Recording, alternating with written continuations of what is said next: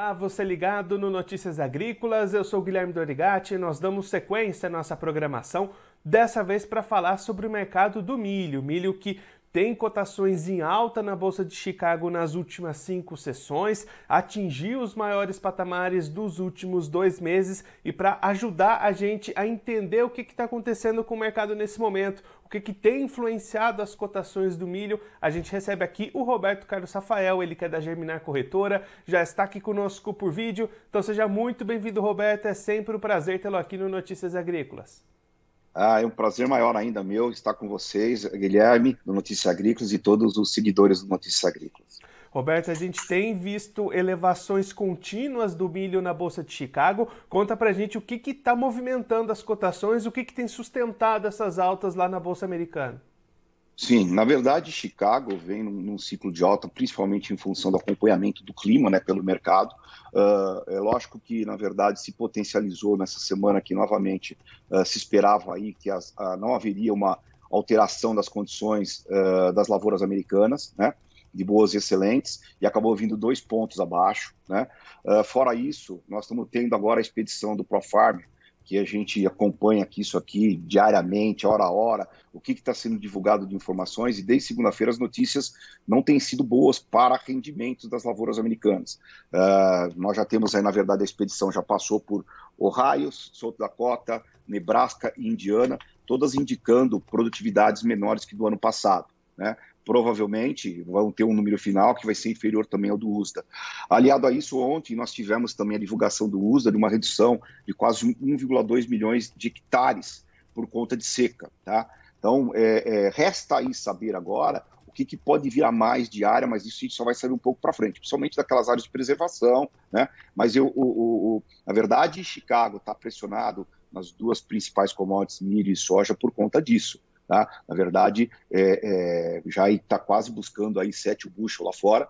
Uh, o, o, o, o, fato é que, na verdade, é que a gente ainda não tem o Roberto, a gente vai ver se a gente consegue refazer essa ligação e a gente volta daqui a pouquinho para continuar essa análise do mercado do milho com vocês. Acho que o Roberto voltou aqui com a gente. Roberto, você está me ouvindo? Estou ouvindo, sim. Maravilha, Roberto. Você estava comentando sobre essa busca do milho lá em Chicago pelo patamar dos 7 dólares. Isso, isso. É. Uh, uh, Chicago já está muito próximo de 7 dólares o bushel, uh, e muito em função disso, que o mercado, na verdade, está vendo que a questão clima afetou realmente a produtividade, né? e estamos vendo algumas consultorias também soltando informações de produções menores e teve aquilo que eu estava falando. Na verdade, nós tivemos também uma redução diária já divulgada pelo USDA em função da seca. E aí, Roberto, daqui para frente, a gente pode esperar então uma manutenção desses movimentos de alta lá em Chicago? Eu acho que é, é, é, o que a gente pode ver nesse momento, nós temos, além da questão dos Estados Unidos, nós temos um problema também na Europa. Né? Uh, a Europa, o USDA já trouxe uma redução de 8 milhões de toneladas, mas há quem diga que isso possa superar 10 milhões de toneladas. Né? Também estamos passando por alguns momentos, apesar de melhoras do clima, a partir de hoje lá na China, também passando por um, um movimento de estresse é, é, hídrico e que também pode afetar um pouco a produção e talvez uma redução também de produção da China. Ah, na verdade, o que a gente pode ter que possa ser algo que seja negativo para preço hoje, só diz respeito à questão do cenário de aumento de taxa de juros, eh, mexendo com o câmbio, tá certo? Que aí, na verdade, o câmbio se valorizaria, mas a valorizaria aqui também, né? Eh, mas as commodities tenderiam, a, a, quando o câmbio eh, tem valorização, as commodities, de uma certa forma, elas caem de preço. Mas, enfim, eu acho que a gente pode ter também é, uma questão de cenário de redução de consumo mundial, que por conta de, de, uh, de preocupações com a economia de uma forma geral, né? Uh, isso, uh, felizmente, ao redor do planeta, todo mundo com essa preocupação, exceto, graças a Deus, o nosso Brasil, que está caminhando em passos largos, foi quem fez a lição de casa bem feita e está saindo mais rapidamente que todo mundo da crise. E aí, Roberto, como é que essas altas lá de Chicago refletem aqui no Brasil para o produtor brasileiro, justamente nesse momento de reta final de colheita para safrinha? Então, é, Chicago, na verdade, com essas altas, a gente não sentiu muito aqui no mercado brasileiro, porque, na verdade, as trades andaram reduzindo os seus prêmios, tá? É, o, isso é um sinal de que há uma demanda é, ainda uh, não tão forte, né, vamos dizer assim, mas, ou seja, é, não, não, nós não estamos com um pico de demanda, até em função desses problemas mundiais com redução de consumo, tá certo? Então as trades andaram, na verdade, também derrubando os seus prêmios, por isso e por saber também que tem bastante produto no Brasil, né? E a gente também tem uma competição com, com o milho argentino. A Argentina divulgou uma safra maior em 3 milhões de toneladas que ela estava esperando. Né? Então, nós não estamos vendo ainda a nível de preço no mercado da exportação seguindo Chicago mesmo porque também tivemos umas reduções do dólar também. Né? Hoje o dólar passeando aí próximo de 5,10 no mercado de futuros. Uh, então, na verdade, é uma, uma somatória de coisas que fizeram com que a, a, o preço no Brasil não tivesse o, o aumento que nós vimos na, na, na, na, Bolsa Americana nesses últimos dias. Tá? Então, o mercado interno está bem abastecido. Né? E segue num compasso de comprando, já estão com os, pelo que eu vejo com as indústrias, estão com os estoques bem formados, porque já passou o momento uh, uh, de, de, de, de, colheita, né? Então estão comprando meio dentro da sua necessidade de consumo. Nada para empilhar, nada para fazer estoque maior, tá? Mas não tenha dúvida que o fator Chicago, uh, por esses preços que estão girando e buscando possivelmente passar a esses sete bushel, ele em algum momento pode ter um efeito lá na frente a demanda, na verdade, precisa também acontecer, principalmente no mercado externo. Porque a gente espera que uh, uh, nós estamos trabalhando aqui com os números que a Conab divulga, uh, vamos dizer que os números da produção fiquem ao redor de 116 milhões de toneladas.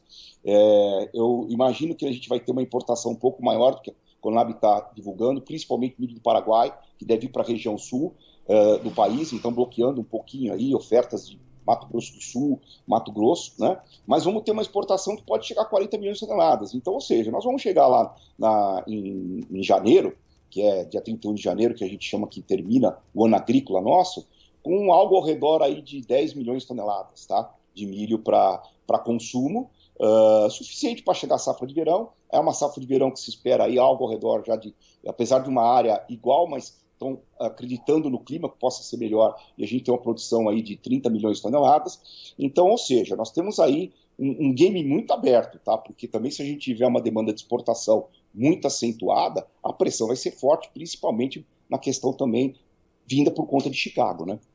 Então, Roberto, aquele produtor que nesse momento ainda tem volumes para negociar dessa segunda safra que ele colheu recentemente, de repente vale mais a pena segurar um pouquinho mais essa oferta? Então, eu, eu acho que sempre os preços não estão ruins, né, Guilherme? A gente sempre fala para ir fazendo umas médias e colocando alguma coisa no mercado para pegar essas médias, porque realmente hoje os fatores altistas estão maiores do que fatores baixistas no mercado, tá? Então, existe aí uma possibilidade de, de, de, de alta, principalmente vindo de Chicago. O câmbio, surpreendentemente, num ano eleitoral, né? É, mas é fruto de um, de um trabalho muito bem feito do Banco Central, do Ministério da Economia, do governo brasileiro, nós, o, o câmbio, tá, na verdade, está tá, tá chegando muito dinheiro no Brasil. E aí o dólar está tá, tá caindo. Lógico que vamos ter uma turbulência aí pela frente que as eleições presidenciais. Mas já era para ter começado, tá? Então é isso que o produtor tem que ficar atento também. Nós, não está vindo uma resposta no câmbio. Então por isso acho que não deve se perder oportunidades que venham a acontecer. Lembrando que nós temos muito milho no país e janeiro já começa, janeiro, fevereiro já começa a colheita da soja, né? Então, eu acho que é importante o produtor, vendo dia a dia o que está acontecendo, acompanhar essas notícias que estão acontecendo nos Estados Unidos, que realmente se confirmando, porque por enquanto nós estamos em informações de expectativas, né? Uh, é, tende a gente realmente ter uma pressão no preço. Até porque hoje a gente fala que no, nos Estados Unidos, na última revisão do, do, do USDA, diminuiu de 37 para 35 milhões de toneladas.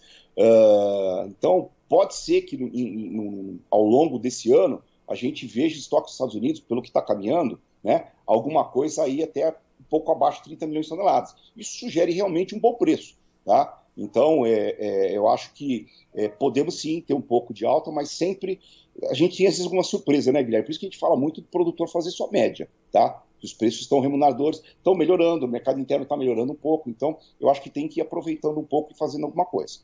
E Roberto, para a gente encerrar um assunto recorrente nas nossas últimas conversas, essa espera pela chegada da China aqui no mercado brasileiro. Como é que você está acompanhando essas movimentações, esse avanço das negociações? A gente deve ter embarques já em 2022 ou vai ficar para 2023?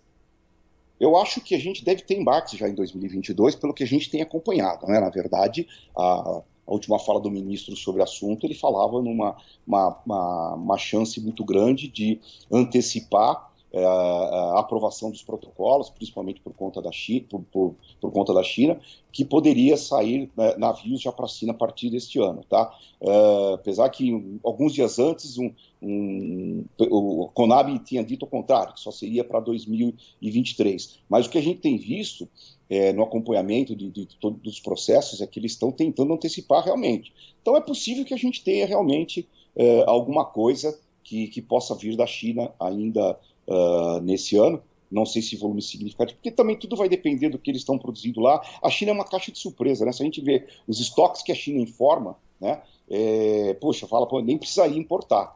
É, o, o, número, o volume de, de, importação que eles estão esperando é de 18 milhões de toneladas esse ano. É inferior aos 27 que foi feito ano passado, tá? Então, é, temos que botar tudo isso na balança, né? Lembrando que a China pega dos Estados Unidos, pega da Ucrânia e provavelmente começará a pegar do Brasil que sai esse ano, uh, uh, mas estamos aí, uma reta final, que eu acredito que pode ser que saia alguma coisa em 22. Uh, aí agora é uma, é uma questão de, de, de, de, de esperar para ver, na verdade, essas definições dos protocolos para ver se avança. Roberto, muito obrigado pela sua participação, por ajudar a gente a entender todo esse cenário que tem movimentado as cotações do milho no mercado. Se você quiser deixar mais algum recado ou destacar mais algum ponto para quem está acompanhando a gente, pode ficar à vontade. Eu acho que sempre aquela que a gente fala na questão de médias que os produtores têm que fazer. Uma outra coisa que a classe produtora precisa pensar é, muito seriamente é passar na mesa para a decisão deles é, fazendo BMF. Tá? BMF, em algumas oportunidades, tem dado algumas é, é, oportunidades muito boas para as estratégias dos produtores, tá? Até mesmo aqueles que às vezes querem, acreditam numa alta, às vezes tem momentos que ele consegue fazer um preço um pouco melhor no físico e se ele acha que vai aumentar, ele compra BMF, né? Ele compra B3 e fica livre de, de despesas de armazenamento, uh, já com, com, dinheiro em caixa ele já consegue fazer a parte financeira acontecer. Então acho que o produtor tem que olhar esse mercado. A gente trabalha aqui também com com, com, com, B3. É uma coisa que a gente tem, na verdade, feito, inclusive, um trabalho muito forte para que os produtores mudem um pouco e tem que começar a passar na mão para eles decidirem e conhecer esse mercado. Nem que eles comecem é, é, aos poucos, fazendo poucos volumes para ter um entendimento desse mercado. Uma outra mensagem, Guilherme, que eu queria aproveitar, acho que a gente já falou nisso, que eu acho que era para o pessoal da, uh, da Conab, se tivermos ouvido, acredito que sim, né? Eu acho que nós precisamos ter informações como são geradas nos Estados Unidos. A exportação não pode receber a informação de exportação, a gente não pode ter apenas daquilo que está sendo saindo fisicamente. Tá? por exemplo, semana passada nós chegamos em 4 milhões de toneladas, 4 milhões e, e 700 mil, quase 5 milhões de toneladas esse mês. Mas é preciso saber aquilo que está comercializado, essa informação é importante, tanto para o consumidor como para o produtor. E essa informação do que está comercializado para a safra agrícola, ela existe. Era um, uma necessidade que o governo teria que plotar e informar o mercado que ajudaria as duas pontas de rédea, tá? Roberto, mais uma vez, muito obrigado. A gente deixa aqui o convite para você voltar mais vezes, sempre contribuir conosco e com todos os produtores do Brasil. Um abraço, até a próxima. Um abraço, muito obrigado, tudo de bom para vocês, Guilherme. Esse, o Roberto Carlos Rafael, ele que é da Gemini Corretora, conversou com a gente para mostrar o que, que tem influenciado as cotações do milho no mercado nos últimos dias. Cotações que seguem em alta, principalmente lá na Bolsa de Chicago. O Roberto destacando o papel fundamental do clima, condições climáticas adversas para o desenvolvimento das lavouras norte-americanas, redução nas perspectivas de produção, também redução do uso do Departamento de Agricultura dos Estados Unidos na área cultivada nesse ano. Então, tudo isso vai formando um cenário positivo. Já são cinco sessões consecutivas de alta. Hoje, novamente, bolsas em alta, chegando nos maiores patamares dos últimos dois meses. E aí, o Roberto destacando um cenário daqui para frente mais altista do que baixista. Então, novas elevações podem continuar aparecendo. E aí, isso pode se refletir aqui no Brasil. Essas altas ainda não chegaram com tanta força aqui no Brasil em função do volume de término de colheita, de algumas movimentações de portos, mas essa alta pode chegar aqui sim e novas boas oportunidades podem aparecer no horizonte para o produtor de milho brasileiro. É, é importante manter-se atento a todas essas movimentações. Agora, antes da gente encerrar, a gente vai conferir como é que estão as cotações nesse momento aí na tela começando pela Bolsa de Chicago, as cotações lá nos Estados Unidos. A gente vai verificar que o vencimento setembro 22 sendo cotada a 6 dólares e 71 centes o bushel, alta de 11,25 pontos. O dezembro 22 também subindo 11,25 pontos, valendo 6 dólares e 66 centes o bushel. Março 23 subindo 10,50 pontos, valendo 6 dólares e 72 centes o bushel e o maio 23 valendo 6 dólares e 72 centos o bushel, alta de 10,25 pontos. Agora na bolsa brasileira, a B3 cotações também em alta. Setembro 22 valendo R$ 85,84 a saca, alta de 0,68%. O novembro 22 subindo 1,02%, valendo R$ 88,84. O janeiro 23 valendo R$ 92,11 a saca, alta de 0,75%, e o março 23 subindo 0,48%, valendo R$ 94,75 a saca. Eu vou ficando por aqui, mas você se inscreva no canal do Notícias Agrícolas, acompanhe os nossos vídeos, as nossas entrevistas, deixe o seu like, também mande a sua pergunta, o seu comentário, interaja conosco e com a nossa programação. Também clica no sininho assim você ativa as notificações, fica sabendo de todas as novidades do Notícias Agrícolas. Eu vou ficando por aqui, mas a nossa programação volta daqui a pouquinho. Notícias Agrícolas, 25 anos ao lado do produtor rural. Participe das nossas mídias sociais no Facebook Notícias Agrícolas, no Instagram, arroba Notícias Agrícolas e em nosso Twitter, arroba Notiagre. E para assistir todos os nossos vídeos, se inscreva no YouTube e na Twitch Notícias Agrícolas Oficial.